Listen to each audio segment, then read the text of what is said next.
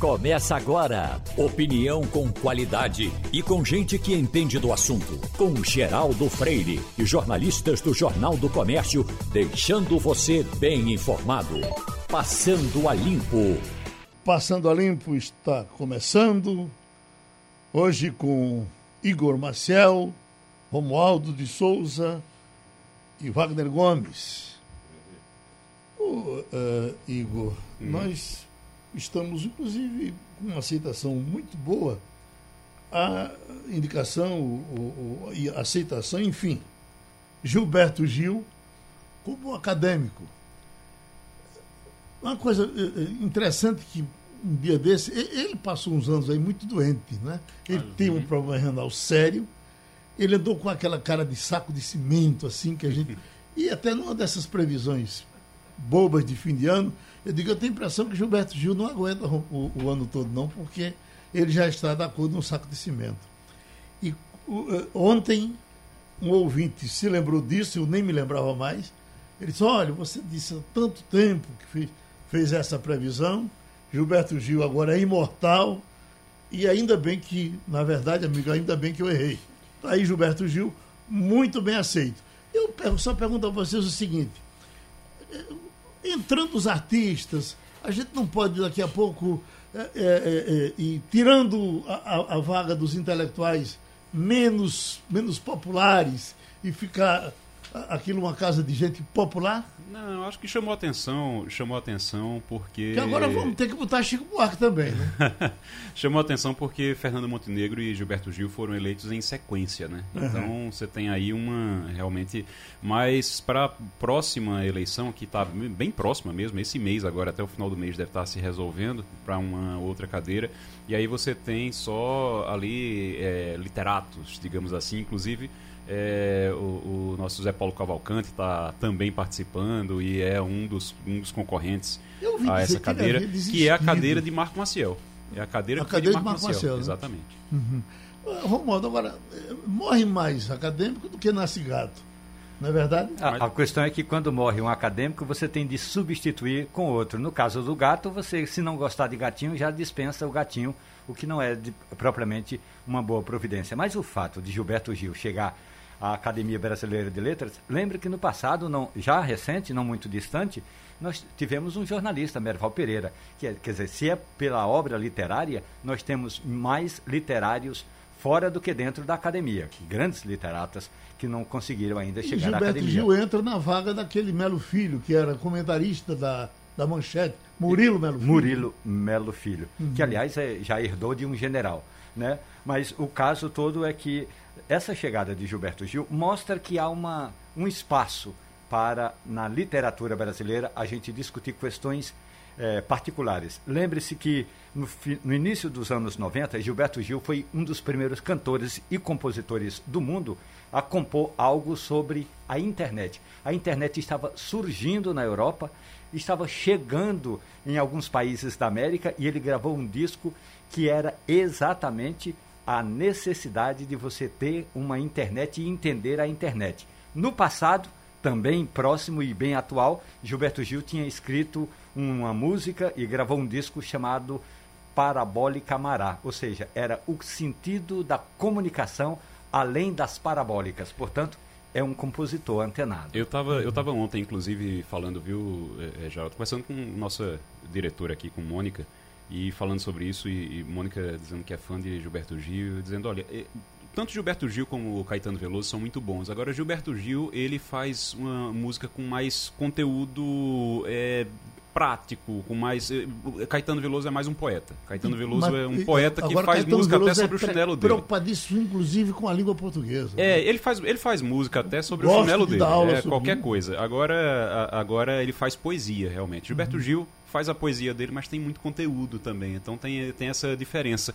E é bom lembrar que isso é uma tendência não apenas na ABL, que tem 40 cadeiras, e aí temos duas que no. dois que é uma atriz e uma, um, um cantor e um compositor, mas o Nobel de Literatura já foi para Bob Dylan, que é um músico. Uhum. Então, o Nobel de Literatura para Bob Dylan. Agora, eu não sei se eu vou contar com o voto de vocês, mas com o de Wagner eu conto. Para a gente defender uma vaga para Ivanildo Villanova na Academia Brasileira de Letras. Por que não? Seria ótimo. Uma grande cultura regional. Como é que você adivinhou meu voto? Ô Geraldo, o Estatuto da Academia Brasileira de Letras estabelece que para alguém candidatar-se é preciso ser brasileiro nato e ter publicado em qualquer gênero da literatura obras de reconhecido mérito ou fora desses gêneros, livros de valor literário. Então observe que a gente tem no Brasil, como vocês bem disseram, e Romualdo é, é, concordou, uma quantidade enorme de grandes escritores, literatos, poetas, como você citou, inclusive Ivanildo Vila Nova, que merecem uma cadeira na Academia Brasileira de Letras. Pena que são apenas 40 cadeiras. Uhum. Né? Mas como o Igor bem lembrou, tem o fato de Bob Dylan também receber o prêmio o Nobel de Literatura, e a, a alguém pode se questionar: bom, mas por que um compositor vai ocupar uma cadeira na Academia Brasileira de Letras? É porque não é só compositor, quem compõe escreve também. É. Né? Uhum. Nós temos aqui, por exemplo, em Pernambuco, grandes compositores, poetas que também são escritores. Não vou nem citar nomes que você sabe muito bem quais são. Uhum. Né? Praticamente todos eles escrevem livros também. Então, é. Agora, no caso da Academia Pernambucana de Letras, não me lembro de ter botado um, pensado nem em colocar um Capiba, sei lá,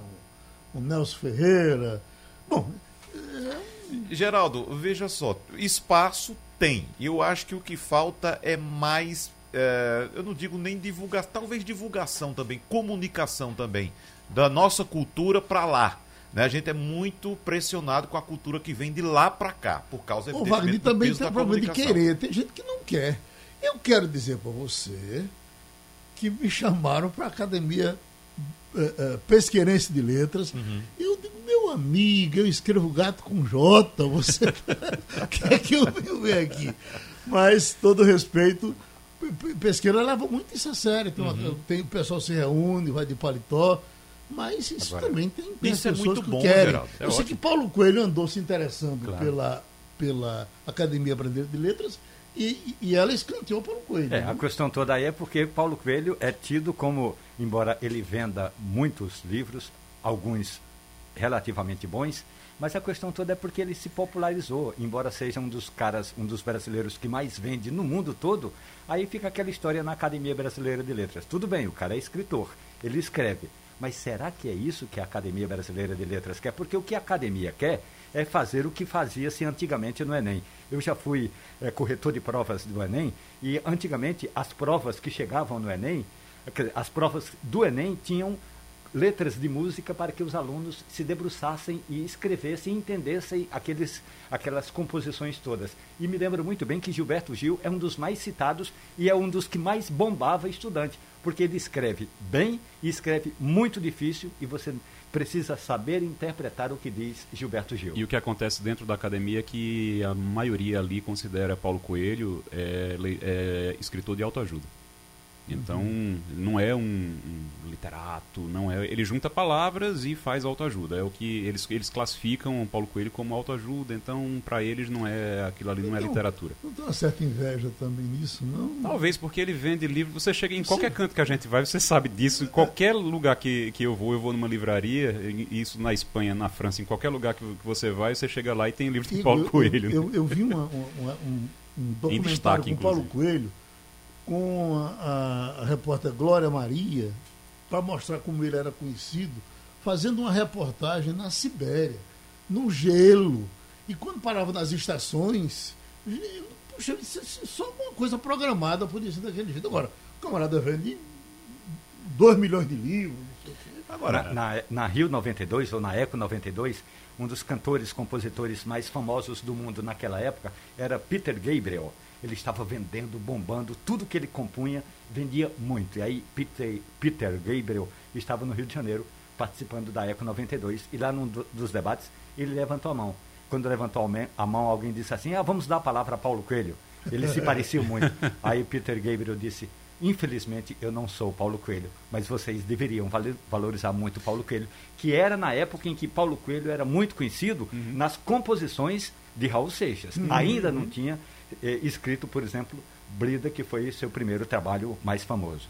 Ok. Agora, só para fechar, Geraldo, é, acho que foi Igor que citou o José Paulo Cavalcante, e eu acho que inevitavelmente, em algum momento, Uhum. José Paulo Cavalcante Já é vai nossa ocupar. academia aqui. né? Exatamente, vai ocupar uma cadeira na Academia Brasileira de Letras, que ele merece. Até falamos de trabalho ontem, mas o assunto evoluiu. Nós estamos com o advogado trabalhista e o consultor Marcos Alencar. Está aqui, doutor Marcos. Procuradores veem em risco a fiscalização trabalhista com decretos de Bolsonaro, porque foi muita coisa assinada eh, nesse meio de semana. Eu lhe pergunto, o senhor também vê esses riscos? Quais são eles? É, bom dia a todos. Bom dia, Geraldo. Veja bem, eu- nós estamos falando aqui né, de um decreto 10.854, de 10 de novembro de 2021. Mas ele foi publicado em 11 de novembro, ou seja, ontem, na edição 212 do Diário Oficial da União. Tô- eu estou, inclusive, com o decreto aqui aberto na minha tela. É, esse decreto ele regulamenta disposições relativas à legislação trabalhista né, e institui o Programa Permanente de Consolidação, Simplificação e Desburocratização de Normas Trabalhistas Infralegais e cria o Prêmio Nacional Trabalhista. Tá? Ele, ele altera um decreto de 2018. Agora veja só, o decreto ele tem é, 180 e, 187 artigos. É uma coisa imensa, é uma. Eu estou chamando de pacotaço trabalhista ou de mini reforma trabalhista. E nesse decreto aqui, tem um artigo que fala dos auditores fiscais do trabalho. E aí, ele é bem redundante dizer que a autoridade capaz de fazer a fiscalização do trabalho são é, é exclusiva dos auditores. Então, é, é isso que o Ministério Público entendeu que é, é conflitante. Porém, na minha análise, eu não, eu não vejo isso. Por quê? Porque a Constituição Federal prevê lá a criação do Ministério Público do Trabalho, a sua competência, e obviamente que um decreto não vai ter uma força né, hierarquicamente maior do que o que está previsto na Constituição. Então, assim, eu vejo essa movimentação do Ministério Público do Trabalho como uma coisa assim acautelatória, mas não, não pode até o Bolsonaro ter tido essa intenção, mas juridicamente um decreto não vai superar não é, toda a competência do Ministério Público do Trabalho que está aí é, na Constituição Federal. Romualdo de Souza. Marcos Alencar, muito bom dia para o senhor. A questão toda é isso que o senhor resumiu aí no final. Há um choque do ponto de vista jurídico entre o que o presidente, o que foi publicado agora no Diário Oficial e o que está na norma. Agora, a- a- estando valendo esse decreto do presidente Jair Bolsonaro, o senhor acredita na chamada precarização da fiscalização trabalhista? Porque eh, no governo Temer fizeram a reforma trabalhista dizendo que é importante fazer com que o trabalho eh, ou o trabalhador tenha mais condições de trabalho e mais tempo para ficar com a família, mas a gente viu que nem isso ocorreu, nem houve a tal da geração de o tal do- da geração de emprego. Agora, a outra questão é, o senhor acredita que vai precarizar, vai sair precarizada essa parte da fiscalização? Olha, a, eu, é, Romualdo, essa tua pergunta dava para a gente conversar aqui um dia sobre isso, mas eu, eu, vou, eu vou tentar posicionar. Veja, eu faço uma análise meio é, da- do radicalismo que existe quando a gente fala dessa questão trabalhista dentro do Ministério do Trabalho que foi aí recriado. Existe polarização. Existe um que, que popularmente se chama de esquerdismo, que é aquela é, sanha fiscalizatória, penalizadora, de aplicação de multa, de interdição contra os empregadores. E existe esse movimento agora, né, que vem aí com o governo Bolsonaro, liberal, que quer também impedir qualquer fiscalização, digo impedir, mas é, desestimular qualquer fiscalização. A gente que acompanha esse movimento, a gente vê essas duas, é, é- é positivo ou negativo, é zero ou um, não tem meio termo. Se você for na origem do Ministério do Trabalho, né, que é a origem centenária, o correto é que o Ministério do Trabalho ele seja um órgão orientador, um órgão é, de consultoria. Né? A missão dele é estimular o empreendedorismo, fazer visitas orientativas. Multar é a última instância. Tem que dar oportunidade que o empregador se adeque às normas, é, não só o direito, que a gente fala hora extra, décimo terceiro, mas principalmente as normas de medicina e segurança do trabalho. Então, o que falta hoje é isso. Respondendo a sua pergunta, sem dúvida que eu lendo aqui esse decreto, e aí eu faço uma ressalva, né? Comecei a ler o decreto hoje de manhã, não estou ainda lendo por cima, não me aprofundei. Sem dúvida que ele vem dando uma maior flexibilidade. Ele, ele deixa mais, mais é, ele protege mais a atividade empresarial contra a, a, o ato fiscalizatório contra o ato punitivo por parte do, da, dos auditores fiscais do trabalho. Eu tive essa sensação, sem dúvida. Porém, para arrematar, a maior, é, a maior fonte hoje de fiscalização é, trabalhista é a denúncia. Então, hoje, o trabalhador, quando ele se sente ofendido, ele tem vários canais de denúncia. Inclusive, tem um aplicativo que é o Pardal, ele pode fazer várias denúncias, não só perante o Ministério do Trabalho, como também o Ministério Público do Trabalho, que está correndo por fora desse decreto aí. Então, hoje, o que eu vejo de combate ao trabalho escravo, de uma série de coisas, é por denúncia, não é por ação fiscal. Por quê? Porque a gente sabe que a ação fiscal ela está muito desmobilizada. Inclusive, o, Ministério do Trabalho foi cancelado no início né, foi, é, do, do governo e voltou agora com o ônibus Horizonte. E Horizonte, inclusive, está de folga, não é, Romualdo? Foi, pediu licença do Ministério do Trabalho, voltou para a Câmara, está lá para votar decretos, não sei mais o quê. É. E, e, e, o Ministério do Trabalho que fica para lá. Sabe para que ele foi para lá? Uhum. O que, que ele voltou? Para organizar as emendas. Tá vendo aí? É para pegar o dinheiro e direcionar o dinheiro para o lugar para onde ele quer. É, e é, depois mas, ele volta Mas aí teve um, um, uma, uma questão importante que é a seguinte: o senador Luiz Carlos Reis, que foi o, um dos testas de ferro do presidente Bolsonaro na CPI eh, da Covid-19, chegou para Bolsonaro ontem e disse: presidente, eu sou candidato a governador pelo PP no Rio Grande do Sul e quero seu apoio. Aí Bolsonaro falou assim: nós teremos dois palanques, o meu e o seu, mas eu também terei o Onix Lorenzoni. Uhum. Igor Marcelo. Eu queria é, aproveitar, doutor Marcos, para perguntar, primeiro, muito bom dia para o senhor, perguntar sobre a, é, essa decisão de ontem do é, presidente Jair Bolsonaro, que prorrogou aí por dois anos a desoneração da Folha. Qual é o impacto que isso tem no emprego? Qual é o impacto que isso tem para a economia e para o emprego, principalmente, é, nesse período agora? Olha, total, né? Eu vejo como total porque é, há setores que ficariam inviáveis. Né? O que a gente percebe é que essa medida aí, ela não tinha plano B. Tinha que vir isso aí e todas as vezes. Na verdade, eu acho que ela é uma medida que se renova, mas ela tem uma, uma característica de eterna, porque toda vez que se fala em alterar ou até se restringir alguns setores, a grita é geral e é comprovadamente, né, é, é demonstrado claramente que se cancelar muitos setores eles não vão, eles não vão é, conseguir sobreviver. É, eu vejo isso muito parecido com o Simples Nacional. Tem muito negócio hoje que roda pelo Simples, porque o Simples existe. Se tirar o Simples, acabou. O senhor acredita então que não tem mais como, como voltar? O senhor acha que vai ter que ficar, essa desoneração vai ter que ficar agora para sempre? Ela é, veja, ela é, será sempre renovada, né? É, uma, é a espada de Damocles é, dizendo assim, olha, vocês têm que dar emprego, porque senão eu cancelo. É um, é um jogo meio que de empurra. Eu não, eu não acho ruim ser provisório, mas o que eu quero dizer é que em termos práticos seria uma loucura é, cancelar, entendeu? Em termos práticos eu vejo isso como total inviabilização de muitos setores da economia. É só para arrematar aí nessa sua pergunta, né? Esse Auxílio Brasil aí, então, de 400 reais, que vai alimentar a base da pirâmide, eu acho que isso aí também vai gerar muito emprego, porque a grande parte da população vai continuar consumindo. E é isso que faz com que a roda da economia gire e os empregos aconteçam.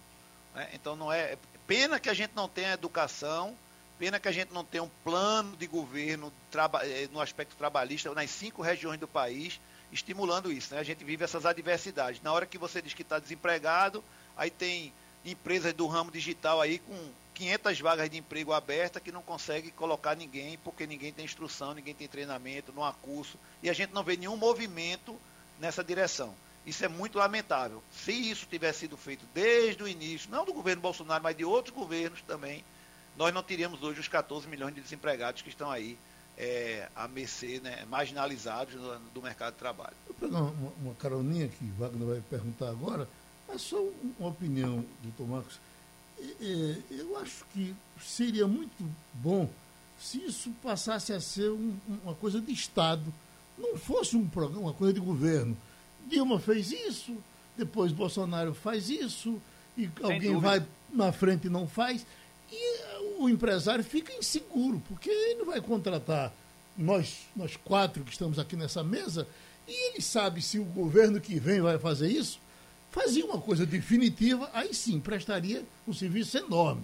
Mas Wagner quer falar. Isso seria o melhor dos mundos, Geraldo. Só que é o seguinte, nós estamos no Brasil e o maior projeto o maior planejamento de qualquer governante do Brasil é a reeleição. Então uhum. ele só pensa politicamente, não pensa no país, né? Como deveria pensar, como você está lembrando agora. Agora, doutor Marcos, trazendo aqui um assunto bem popular, e já que estamos falando de emprego, vamos também é, lembrar de milhares de brasileiros que dependem de uma decisão dessa.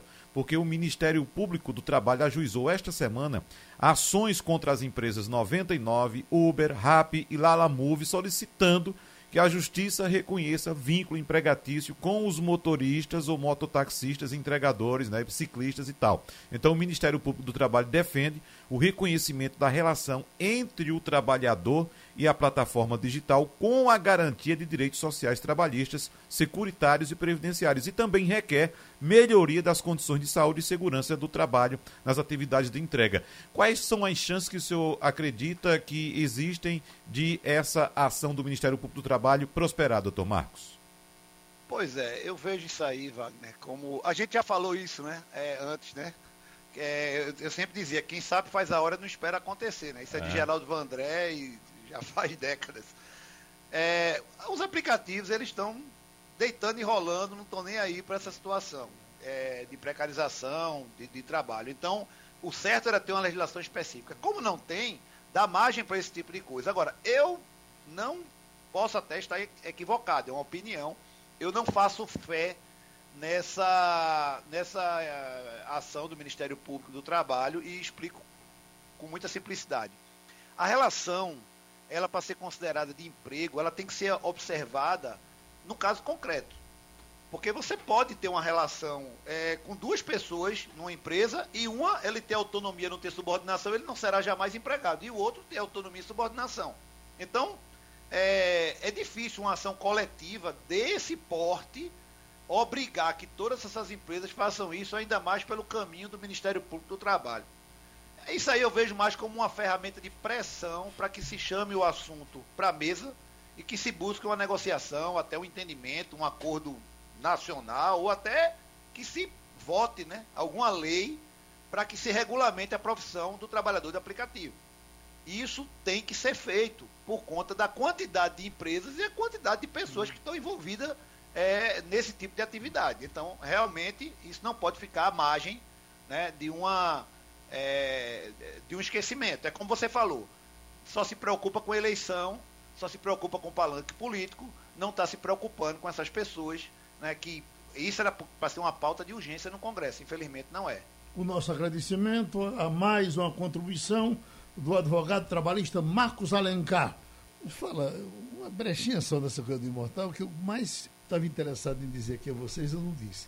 Milo Fernandes, uhum uh, foi ser acadêmico, uh, foi para a Academia Brasileira de Letras. E ele contava, contou numa crônica, que tem um grande amigo lá do Rio de Janeiro, que conversava muito com ele na Cinelândia, e há muito tempo disputava essa vaga na academia, ou com uma vaga qualquer na, na academia.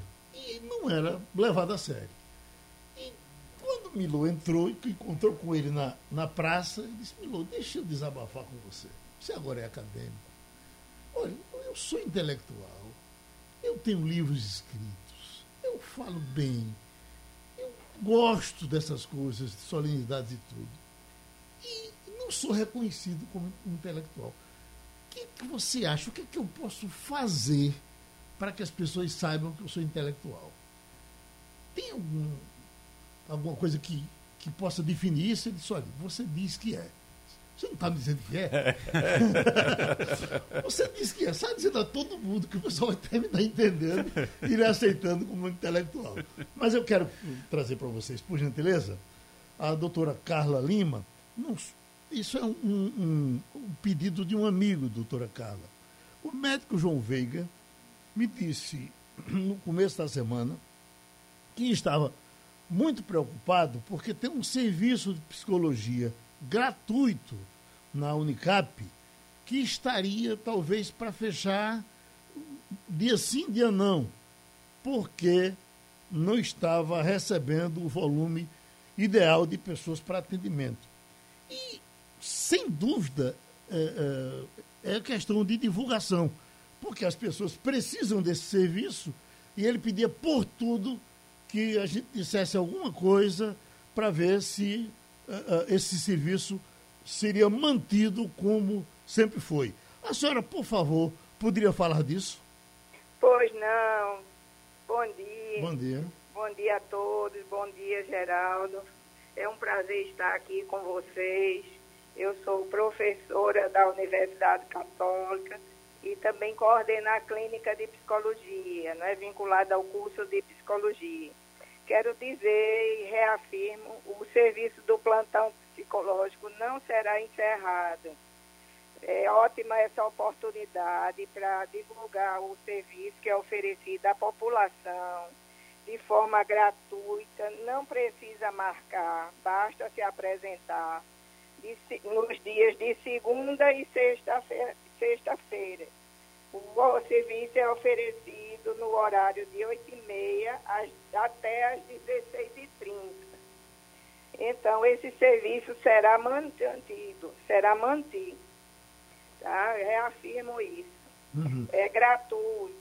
É, o serviço oferecido à população, à comunidade aqui da nossa cidade e é uma oportunidade para que as pessoas que estejam em sofrimento psíquico possam ser atendidas.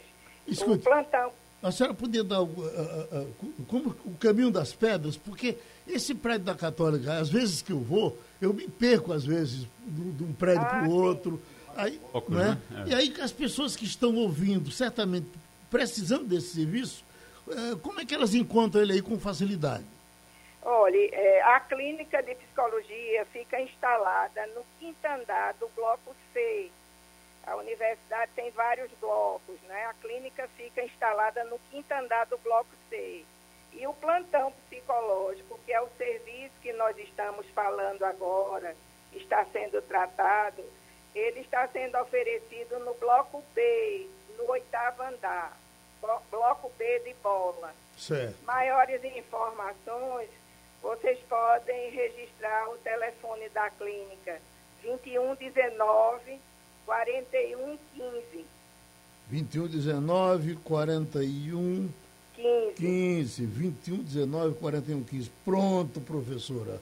Vai ser uma loucura agora aí, tá certo? Ah, que bom, tomara. Muito obrigado, professora Carla Lima, coordenadora da Clínica de Psicologia da Unicap, aí, meu, prezado João Veiga, com o seu pedido atendido, e certamente as pessoas agora já sabem o, o, muito mais gente agora fica sabendo.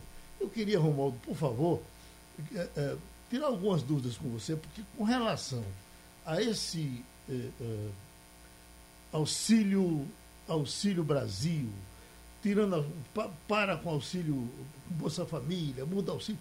Olha, o que a gente dá de notícia de auxílio aqui, uma atrás da outra. E tem hora que a gente fica pensando, puxa vida, será que eu estou dizendo certo? O que é que está funcionando? O que é que não está? As filas são enormes aí das pessoas. Eu, eu ouvi o ministro dizendo: olha, se você já é inscrito no Bolsa Família, não precisa se reescrever. Essa deve ser uma informação maravilhosa para passar para as pessoas. O que, é que você pode dizer mais sobre isso? Eu falei ontem com o ministro e reclamei que o Estado brasileiro foi negligente, que poderia ter feito uma campanha dizendo: Dona Maria, seu José, se vocês estão inscritos no Bolsa Família, não se preocupem, porque a gente só trocou de nome. O Auxílio Brasil vai ser o Bolsa Família, do mesmo jeito. quem está inscrito no CAD único, que é aquele cadastro de pessoas carentes, vai continuar inscrita e vai continuar recebendo o benefício. O danado, e aí é onde vem o problema, é que 20 milhões de famílias que recebiam o auxílio emergencial, aquele criado durante a pandemia, e que não estavam inscritas no Bolsa Família, essas vão ficar desamparadas e o governo não tem dinheiro e não tem um plano para os próximos dias para esses 20 milhões de famílias que estavam recebendo o auxílio emergencial. São três tipos de auxílio. O emergencial, que encampava as pessoas carentes mais o pessoal do Bolsa Família, o, Bolsa Família, que acabou e agora virou Auxílio Brasil, e o Auxílio Brasil, que vai continuar do mesmo jeito que era o Bolsa Família. Então, quem estava inscrito no Bolsa Família não terá problema. O danado mesmo é o que fazer com 20 milhões de famílias que recebiam o auxílio emergencial, mas que não eram do Bolsa Família. Agora, você está, é, é, só Romualdo, você está colocando uma questão e você faz agora, traz uma informação que é importantíssima para as pessoas que estão nos ouvindo e que a comunicação do governo, que é extremamente incompetente, que a comunicação do governo é muito incompetente e se ocupa bastante de ficar em rede social é, discutindo é, potoca, sabe? Discutindo. E, e nem discutindo na rede bobagem. social bota isso. Né? E nem na rede social bota Eu o que é nada fazer um filmezinho, olha. Pois é. Né? Primeiro ao quinto, vamos assim, né? Bora, então, colocar informação e passar informação para as pessoas sobre o que realmente interessa. Você tem uma multidão, um milhão, milhões de pessoas dependendo dessas informações e a comunicação do governo se ocupa em bater boca em rede social, porque parece, parece que é para isso que eles estão sendo pagos lá, é para bater, bater boca em rede social ao invés de informar as pessoas. Eu acho que o problema é até maior, Igor, do que somente a comunicação, sabe? É um problema de conjuntura mesmo. O governo não tem planejamento para nada. Para nada. É uma coisa impressionante. Você acaba com um programa social que ajudava milhares de pessoas nesse país sem ter o planejamento, nem sem saber nem como é que vai ser o próximo. E o pior, sem avisar essas pessoas. A, é, é a pressa em dizer, olha, matamos Bolsa Família, é. mas nasceu uma coisa e melhor. Pode, inclusive, gerar um problema político ainda maior para o presidente que vai entrar numa campanha eleitoral o ano que vem de ser acusado de ter acabado com Bolsa Família. Porque esse nome está na cabeça das pessoas há quantos anos? Quantas décadas? Praticamente duas décadas. Não é isso na cabeça das pessoas. Os, os adversários vão dizer, você acabou com Bolsa Família. Há uma discussão, há uma discussão muito forte, e Romualdo sabe disso, houve uma discussão muito forte no governo sobre isso. Isso, olha, qual é a melhor estratégia eleitoral e a estratégia política? É simplesmente mudar o nome. E se a gente pegasse, tinha uma ala do governo que defendia isso, se a gente pegasse o Bolsa Família, aumentasse o valor do Bolsa Família e dissesse, olha, nós estamos pagando o Bolsa Família de forma justa, com valor mais alto e tal, para poder se apropriar do Bolsa Família uhum. é, eleitoralmente, politicamente. E podia mas, simplesmente transformar é, em programa de Estado, venceu, deixar de ser coisa de governo. É, mas venceu a ala que era a maioria que uhum. defendia que o governo mudasse o nome porque o Bolsa Família estava, segundo eles, muito ligado ao PT. Mas tem vale, a, vale a pena dizer também Aí agora que, fica... que não é só esse governo que faz assim, não. Não, todos. São todos, todos eles. Todos. Isso agora todos, todos, Em todo canto. Inclusive, canto, inclusive vamos, vamos lembrar uma coisa que é básica, mas as pessoas, a gente precisa estar tá lembrando sempre para fazer justiça. Isso foi criado com o Fernando Henrique. Isso Sim. foi criado com Fernando Henrique, com Dona José Ruth. Serra, na época com Fernando Henrique, Zé Serra ministro, e aí era Vale, é, vale, vale Gás, Gás Bolsa era Escola. Bolsa Escola. O mais famoso era Bolsa era, Escola. Era Bolsa, Bolsa Escola, Escola já tinha foi, Vale Gás. Já foi tinha um... Boato, né? Não foi antes, não, foi, foi um antes. prefeito de Campinas, é, acho que Toninho, foi. não era? Era Toninho, Toninho do PT, aquele Toninho que foi assassinado. Em Campinas, é. aí Cristóvão pegou e fez em Brasília, no uhum. Distrito Federal, e depois transformou-se em Bolsa Escola no governo Fernando Henrique. No governo Fernando Henrique. Aí o governo Fernando Henrique criou isso no, no nível, em nível federal, no âmbito federal, e aí depois o que Bolsonaro está fazendo agora de mudar o nome para se apropriar, para tentar se apropriar, é a mesma coisa que Lula fez com, com Fernando Henrique na época. Ele fez com Bolsa Escola e transformou em Bolsa Família. Maravilha, ótimo. Deu certo porque Lula ficou, não sei, sei lá, o PT ficou 13 anos no poder. Agora, você fazer isso agora já em cima da, da eleição, agora, mudar o nome e com essa comunicação que, do governo que é um negócio pífio, que é um negócio realmente de fazer vergonha, é perigoso. É, voltando para o quesito é comunicação. Politicamente e eleitoralmente perigoso. Voltando para o quesito comunicação que você citou, é, Igor, veja só, o nome era simples, bolsa, era bolsa escola. Bolsa escola, é uma bolsa que você recebe para ir para a escola. A gente sabe o que é bolsa na escola, é um pagamento uhum. que a gente recebe para estudar. Auxílio né? da ideia de. Aí vem bolsa, tal, tal. O PT teve a ideia, no caso do governo Lula, de juntar tudo e manteve o bolsa, que é o nome fácil. Agora vem com. A, a gente não sabe que nome é, Geraldo. E tem mais um que vai. Imagina, que Romualdo, sei o que lá. Romualdo certamente vai ser meu, meu testemunho aqui. Esse, quando o Lula criou, que entregou isso a um camarada sério, não vamos pensar que no PT só tem bandido, não. Patros Ananias, é tanto que se você perguntar, cadê Patros Ananias hoje? Está no trabalho dele, voltou para ensinar. É deputado federal hoje. Ah, é deputado federal. É. Minas Gerais.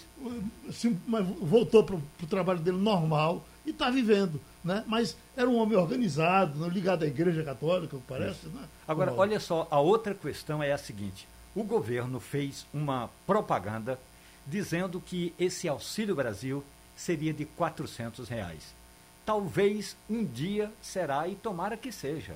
Ninguém está torcendo para que não seja. Agora, não vai ser neste mês, que é o primeiro mês de pagamento do benefício do Auxílio Brasil não será de R$ reais, será o mesmo valor que era do Bolsa Família, porque o governo não arrumou dinheiro, não trabalhou para ter dinheiro e se confiou nessa PEC dos precatórios, que é outra que é outra situação que deixa o país do ponto de vista fiscal desequilibrado. O governo se programou para pular de um trem direto pela porta do outro trem, quando o outro trem estivesse passando, e aí pulou sem saber se o trem estava lá. E agora eh, corre o risco de cair no trilho. A história e... do elevador, que você chega no elevador e fala assim: olhe se o mesmo está ali, apesar do erro gramatical, por exatamente. causa do advérbio de tempo. É. Então, mas é... olhe se o mesmo está ali e o mesmo é... não está, você cai no buraco Deixa do, é, do Aí, o que você está dizendo é muito sério, Romualdo, porque o que foi dito pelo, pelo presidente Bolsonaro, inclusive, que vem dizendo já há semanas, olha, o Auxílio Brasil vai ser de 400 reais, o Auxílio Brasil, o Bolsa Família vai acabar, mas o Auxílio Brasil vai ser de 400 reais.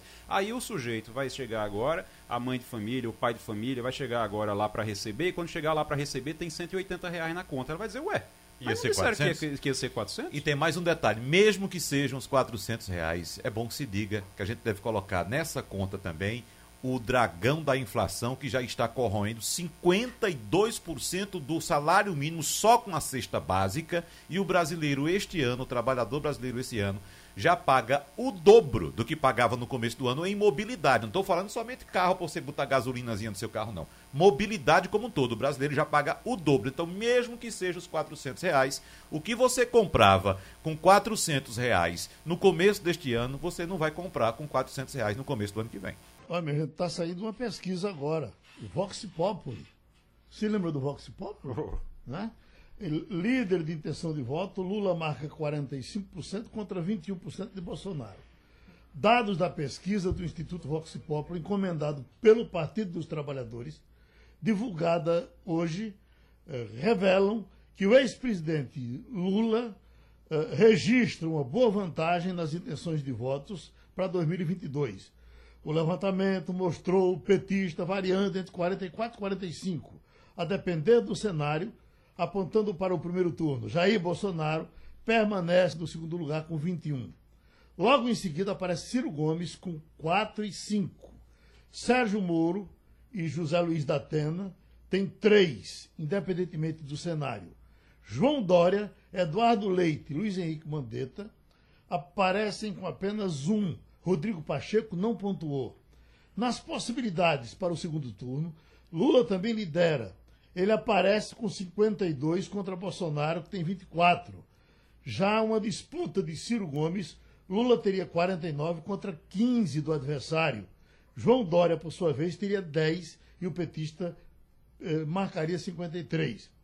O ex-presidente também aparece liderando na pesquisa espontânea, em que são apontados nomes de possíveis candidatos. Nesse caso, o petista tem 28% Bolsonaro 15%, Ciro é citado por 2% e Moro por 1%. A pesquisa mostra ainda que Lula é considerado o melhor presidente que o Brasil já teve, sendo lembrado por 41% dos entrevistados. Bolsonaro vem bem atrás, com 15%, mas é segundo lugar. E Fernando Henrique tem 9%. Já Bolsonaro lidera entre os piores presidentes que o Brasil já teve, com 43%, Lula 15%, Fernando Collor 10%, Dilma 9% e Fernando Henrique 3%. Na comparação entre os dois, 59% dizem que Bolsonaro está sendo um presidente pior do que Lula. O desempenho do atual governo é negativo para 51%. Já 69% desaprovam o desempenho de Bolsonaro como presidente. Outro dado relevante: para 70% dos entrevistados existe corrupção no governo Bolsonaro. Ok? Ok. É, apesar de ser uma pesquisa que é, foi paga pelo, pelo PT, né? Foi encomendada. Contratada. Contratada. Né? Isso o partido contrata, se não servir para. É, exato, mas apesar de, guarda, de, né? ser uma pesquisa que foi contratada pelo uhum. Partido dos Trabalhadores, é bom é, dizer que esses números estão são condizentes com outras pesquisas que uhum. vêm sendo feitas. Então, esse, essa distância que a gente está vendo aí, por exemplo, de, de Lula para Bolsonaro em um primeiro turno, é condizente com o que a Quest, a Genial Quest, tá, mostrou mostrou essa semana. É, por exemplo, é condizente com o que o Poder 360, o, o, uhum. o, o Data Poder, mostrou também essa semana. Então é bem próximo realmente uh, daquilo. Só o número de Sérgio Moro é que surpreende porque Sérgio Moro aparece com quase 10% né, nessas outras pesquisas uhum. e aí ele aparece com 3 lá é. atrás. Agora, foi, Genial Quest aparece com Sérgio Moro também, ela foi muito em cima da chegada dele ao Brasil, passado pelo aeroporto. Foi na semana que estava. Foi naquela semana, né? né? Uhum. É. Agora, Geraldo, Oi, a pesquisa da Genial Quest, que foi divulgada essa semana, ela, eu peguei ela depois detalhadamente, ela traz muitos pontos importantes. Ela é bem detalhada. É, ela tem umas 10 páginas. Muito, né? Exato, muito, muito bem detalhada. E um ponto importantíssimo, que será o discurso da eleição do ano que vem, sem dúvida. Quem não se agarrar com esse ponto não fará, de fato, um, não terá um bom desempenho porque a pesquisa perguntou aos entrevistados qual o principal problema do país hoje. Você sabe qual é o principal problema do país hoje? Economia. 48% apontaram economia como o principal problema do Brasil hoje. O que chama muito a atenção porque saúde, historicamente, historicamente tá na frente, é, né? sempre esteve na frente. E Você... nesse caso, saúde aqui aparece com 17%. É. é o segundo colocado. Porque a barreira está atacando mais. É, né? é, exatamente, exatamente. Então, por exemplo, outro, no, no, aspecto econômico, qual o principal problema econômico que o país enfrenta hoje? Para 23% o crescimento econômico, para 14% o desemprego. Ou seja, estão dizendo que o país está estagnado e que as pessoas estão desempregadas. Agora, Fabíola Góes está com a gente, está em Washington. E você, inclusive, Fabíola, antecipou uma pesquisa importante que depois ela começou a aparecer por aqui com relação a Trump, onde as pessoas já estão dizendo que, é, é, quando perguntam, você, numa, numa, numa, próxima eleição, mais ou menos isso, entre Trump e Biden, é, Trump começou a bater Biden. não sei se, é, se foi um momento de raiva, os tempos vão passando, Biden estava um, aí atrás de um dinheirão para investir também nas coisas, mas essa pesquisa mostrou que Trump continua vivo e bem vivo, não é isso? Bom dia, Geraldo. Bom dia a todos. É isso mesmo. O Trump está mais vivo do que nunca e está mobilizando muito a opinião pública contra o Biden, contra todas as políticas do governo do democrata. O Biden ele está aparecendo muito negativo em todas as pesquisas que se fazem de aprovação do governo. Falam também que a questão da inflação e da economia é uma das principais falhas, que ele deveria ser mais efusivo em relação a combater é, a inflação, e mas também pela imagem negativa do presidente em relação à saída no Afeganistão, e ainda existe um índice de pobreza muito grande aqui nos Estados Unidos. Ele tenta, de toda forma, voltar né, para o cenário, voltar para grandes discussões mundiais, e nesse sentido, ele tem também puxado a Kamala Harris nesse, é, é, nessa ladeira abaixo. A Kamala Harris está com uma, um índice de, da pior é, do pior vice-presidente nos últimos 50 anos da história americana. Né? E para tentar reverter um pouco isso, a Kamala Harris agora está em Paris essa semana, participando de um fórum pela paz organizado pelo Macron, que é para combater as desigualdades no mundo inteiro. Então, ela sai um pouco desse desse, eh, vamos dizer assim, limbo que ela estava, né? Porque o Biden tinha deixado que ela cuidasse apenas da área de imigração de uma forma mais efetiva e agora ela vai para um multilateralismo. E ela está lá tentando também levar os Estados Unidos aos grandes debates mundiais e é uma tarefa difícil para ela. O Trump, cada vez mais é que ele consegue, ele está reunindo todo final de semana, ele vai para alguma vai para alguma cidade para angariar eleitores pensando futuramente na eleição dele. Ainda está longe, né? Esse, esse pacote que foi aprovado trilionário do Biden para infraestrutura é um pacote que vai representar mudanças significativas aqui na infraestrutura, na construção de pontes, de estradas. Tem um monte de, de ponte aqui que eu vejo enferrujada aqui mesmo em Washington. Então, e essa, essa área de infraestrutura é uma área que ganha muito voto, né? As pessoas veem que realmente o dinheiro público está sendo empregado. Então, pode ser que reverta. Aí, aí tem aquela história, vai depender de como serão as eleições no meio do ano, do meio de mandato dele, que vai ser no, agora no ano que vem, em novembro do ano que vem, que troca Câmara e Senado. E aí vai saber, a gente vai saber se ele vai perder ou não né, a maioria na Câmara e no Senado. Mas ele está com a pesquisa muito negativa e a imagem dele está muito desgastada, ele precisa urgentemente fazer alguma coisa. Só para fechar, Igor Marcel, eh, em alguns momentos eh, Trump dizia: Eu sou o presente que Obama deu para vocês. Imagina se ele voltar depois, eh, voltou agora o presente, e quem deu foi Biden. É você que fala. Ô, Fabiola, é, as relações dos Estados Unidos com a China não são boas. A gente sabe que tem um problema sério, seríssimo lá em Taiwan, por sinal. É, mas o presidente Biden vai se encontrar com Xi Jinping na próxima segunda-feira. Segunda-feira é feriado aqui, mas não é feriado lá para o, o, o, Biden e para o Xi, Xi Jinping, não. É só feriado no Brasil e vai ter esse encontro entre eles. O que é que se espera é, do resultado dessa reunião? Oi, Igor, bom dia. Falando de feriado, ontem foi um feriado aqui americano, o Veterans Day, que é o dia do veterano. Eles fizeram uma homenagem grande aqui para os mais de 7 mil mortos na, nas batalhas né, envolvendo o terrorismo, a guerra ao terror desde 2001. Então, foi o feriado. Não vai ser feriado aqui na segunda-feira, vai ter esse encontro virtual entre o Xi Jinping. Lembrando que o Xi Jinping ontem foi anunciado aí, já se espera um terceiro turno aí dele de, de mandato, um terceiro mandato dele na China. Ele está com força total. Igualaram o Xi Jinping ao Mao Tse-tung, que foi né, um revolucionário, fundador do Partido Comunista Chinês. E ele está com todo esse poder e vai pela primeira vez sentar frente a frente com o Biden para negociar alguns temas que são bem caros aos Estados Unidos, principalmente. O único, lembrando que o único tópico que a gente sabe que tem, é, vamos dizer, consenso entre os dois países é em relação ao combate aos efeitos das mudanças climáticas. O Xi Jinping não esteve na COP26, mas mandou representantes. E antes disso mesmo, Biden já fez alguns, algumas reuniões desde abril, Xi Jinping participa, dizendo que vai sim colaborar com o mundo para a redução dos, das emissões de gases de efeito estufa. E ele, ele os Estados Unidos, né, os China e os Estados Unidos são os maiores, são os que mais emitem gases, são os, os que mais poluem o meio ambiente. Né?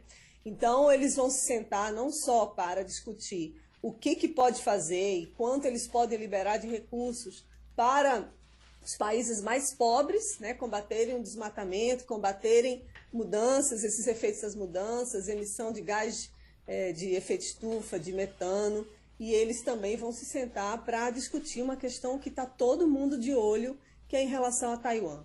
Taiwan é uma, uma província independente né, da China, e a China não aceita isso, não aceita essa independência de Taiwan, e Taiwan tem o apoio dos Estados Unidos para se manter independente como um país democrático. Os Estados Unidos vendem muito, muito armamento para Taiwan. A presidente de Taiwan já anunciou, dizendo que tem fé de que os Estados Unidos, no caso de uma invasão chinesa, os Estados Unidos saiam em defesa né, de Taiwan.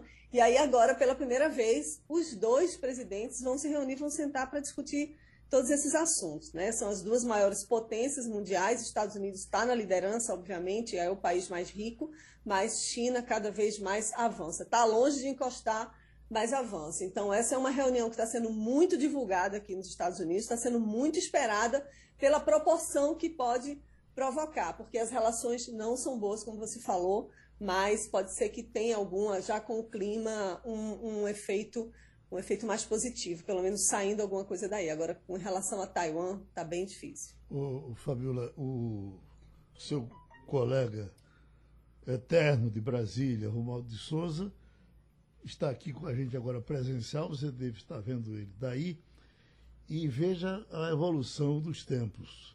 É um contrato que ele fez com a Azul, ele todo dia vem fazer aqui o Passando a Limpa ao vivo, volta para Brasília, toma um café e vai trabalhar. Então, isso aqui para ele é um divertimento. Romualdo de Souza. Fabiola Góes, por falar em divertimento, muita gente se divertiu nessa COP26. Muita gente fez turismo em Glasgow, que é o lugar onde se toma o melhor uísque do mundo e não é apenas por causa da água. É porque o uísque é bom e lá não se coloca gelo no uísque, nem laranja, nem refrigerante, como porque o cara passa 200 anos desenvolvendo um uísque. Aí vem outro e coloca uma pedra de gelo, coloca refrigerante. E sabe o que é pior, Romualdo Souza, do que colocar uísque, é, gelo no uísque? É colocar açúcar no café. Isso é um absurdo. Ah, é Mas então, depois de toda essa passeada que muita gente deu, claro que outros também fizeram bons trabalhos.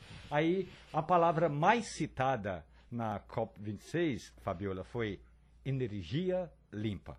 O problema é que, pegando o exemplo do Brasil, aqui no Brasil, Fabiola, o ministro da Economia, Paulo Guedes, não esteve na Escócia. E aí, quando você, se estiver aqui no Brasil e quiser contratar uh, empresas para botar na sua casa, por exemplo, na sua empresa, no seu trabalho, energia limpa, você vai ter de pagar altos tributos. Ou seja, o mundo todo se reúne em Glasgow e na, quando chega nos países, países em processo de desenvolvimento, a economia trava porque não deixa melhorar as condições de quem compra para ter energia limpa. Quando compra, quem compra equipamentos para ter, por exemplo, energia solar em casa. Fabiola. Bom dia, Romualdo. É uma alegria te ver aí na bancada do Façanda Limpo. E eu queria te dizer que realmente é uma região em que tem muito uísque, que o uísque não se toma com outros produtos, né? Se toma no máximo com uma, duas pedrinhas de gelo. Lá eles tomam sem nada e nada de juntar refrigerante, juntar água de coco, não. Lá é uma região que eles prezam muito, é uma das melhores regiões do mundo para tomar uísque. Voltando para o clima, a COP26 está terminando agora, a, o dia oficial, né, em tese seria hoje, mas não chegaram-se a grandes acordos, então pode ser que se estenda um pouquinho para o final de semana. O nosso presidente Bolsonaro não esteve lá, o Paulo Guedes, como você disse, também não esteve lá. Quem esteve na última semana foi o, o nosso embaixador, chanceler Carlos França, e antes disso, quem estava conduzindo tudo, todas as negociações, eram diplomatas, né, os nossos diplomatas brasileiros, porque o ministro do Meio Ambiente também não tem tanto conhecimento do assunto, tanta autoridade para tratar de um tema tão importante para o Brasil. Né? A gente tem 60% do nosso território de floresta amazônica, eles estão discutindo fundo, inclusive, para a floresta amazônica. Tem outras, tem entidades defendendo isso, e o, o Brasil nem é tão efusivo em relação a isso. Né? A gente pode esperar dessa COP26, o Brasil entrou e saiu com a mesma imagem desgastada, sendo um párea, porque não apresentou resultados, não apresentou Aliás, mentiu. Ontem o ministro do Meio Ambiente mentiu em relação ao desmatamento da Amazônia e prova disso é que acabou de sair uma pesquisa do INPE dizendo que o Brasil bateu recorde no desmatamento da Amazônia. Teve uma alta de 5% em relação a 2020. Ou seja, outubro, nos últimos seis anos, é o mês, esse mês de outubro foi o mês onde mais se desmatou no Brasil. E está lá o presidente, o ministro do Meio Ambiente dizendo que a gente está reduzindo o desmatamento na Amazônia. Então, é mais uma mentira, é mais um dado para desgastar a imagem do Brasil. O Brasil foi pressionado pelos Estados Unidos para assinar o acordo para redução de emissão de metano em 30% até 2030. O Brasil não queria assinar esse acordo, teve que assinar porque os Estados Unidos pressionaram. Lembrando que o metano ele vai impactar diretamente essa redução para a agropecuária, porque eles vão ter que investir em tecnologia para evitar a liberação desse gás na atmosfera, que é mais nocivo ainda do que o gás carbônico. pressionado também a zerar o desmatamento até 2030. Então, o Brasil está com algumas metas arrojadas, sendo criticado porque não está dizendo como é que vai se chegar a essas reduções, porque ele foi lá para fazer promessa, e a gente está com a imagem desgastada. Os Estados Unidos também são criticados, porque eles anunciaram 500 bilhões para combater né, os efeitos da mudança climática, mas já tem especialista dizendo que isso não vai ser suficiente, que isso precisa, é, precisa de mais recursos e outros países envolvidos em relação a isso. Acordo de Paris de 2015, ele está sendo revisto agora, né? então o, é um grande esforço para redução da temperatura da Terra, em até 2 graus, né? mas o ideal seria chegar a 1,5 graus né? nos próximos anos. E isso daí não está acontecendo. Vamos ver o que, que vai acontecer de resultado final, mas tem alguns avanços, né? Alguns, algumas notícias de que podem chegar. O, problema, o grande problema aí é o dinheiro, né? O quanto os países ricos vão liberar para os países pobres combaterem os desmatamentos, evitar a liberação maior de gás de efeito estufa. E os Estados Unidos, os, os, países ricos, eles estão reclamando que é muito dinheiro. São 100 bilhões de dólares que eles se comprometeram a juntar para poder ajudar os países pobres. Isso é uma meta de 2009 que ó, tem mais tem 12 anos aí que não foi cumprido, não liberaram recursos ainda e aí eles, os países ricos estão dizendo que é muito dinheiro, vão acabar se endividando para poder ajudar os pobres, mas é aquela história, né? Se todo mundo não se reunir agora e discutir mesmo, de fato, essa vontade, não só política, mas uma vontade real, prática, de combater o desmatamento e, e tentar mesmo um acordo para combater esses efeitos do, do clima, não vai ter resultado nenhum. Né? A Índia polui muito ainda, o Brasil também, os Estados Unidos, China. Então, os grandes poluidores eles têm a obrigação, o dever moral de ajudar os países mais pobres que não têm condição. Né? Bom, só lembrando a vaga né, que você hoje tem um mutirão de entrega de cadeira de rodas para daqui a pouco. Vamos fechar? É, então vou fazer só um comentário rapidinho, Fabiola. Se você quiser tecer também algum comentário, fique à vontade. É só para lembrar que eu, eu é, na verdade, uma impressão que eu tenho, né, que assim como o petróleo foi o ouro do século XX, o ouro do século XXI, no qual estamos, é a tecnologia. Por isso que estamos acompanhando aí essa disputa entre Estados Unidos e China. O ouro do século XXI é acabar com o petróleo. É, exatamente. e implementar a tecnologia. A gente está vendo aí China e Estados Unidos disputando mercados pelo 5G. E lembrando também, só nessa questão ambiental, Fabiola, que esta semana o governo chinês orientou tanto empresas quanto consumidores a não adquirirem produtos fruto de desmatamento. E olha o sinal de alerta que surgiu para o Brasil. Repetindo, China orienta a não adquirir, consumidores e empresas não adquirir produtos fruto de, de, de desmatamento, Fabiola. É exatamente isso. É um ponto importantíssimo, né? A gente está aí apresentando metas, né, tentando dizer que vai combater o desmatamento, e os países ricos que compram do Brasil dizendo, olha, se não, se não combater o desmatamento, a gente não vai comprar madeira de desmatamento ilegal. Né? os Estados Unidos já têm anunciado isso, já têm feito isso, e a China agora, com a COP26, se comprometendo a essa meta, esse, esse compromisso mundial também está dizendo, está dando um recado muito claro para o Brasil, de que madeira ilegal não chega lá no país. Então, é uma, é um aviso, é um alerta, e o Brasil vai perder muito dinheiro, muito dinheiro mesmo, bilhões de dólares, se não combater o desmatamento na Amazônia. O fato é esse. Essa, eu acho que é o, é o efeito mais importante, vamos dizer assim, para o Brasil, é esse recado da China, dos Estados Unidos, reforçando, dizendo que tem que combater, não tem mais como, senão não vai ter não vai comprar madeira. Então é, é, é, um sinal muito claro e a gente vai perder muito dinheiro se não fizer isso. Pronto, Fabíola Góes, bom fim de semana para você e para todos. E terminou Passando a Limpo. Você ouviu opinião com qualidade e com gente que entende do assunto. Passando a Limpo.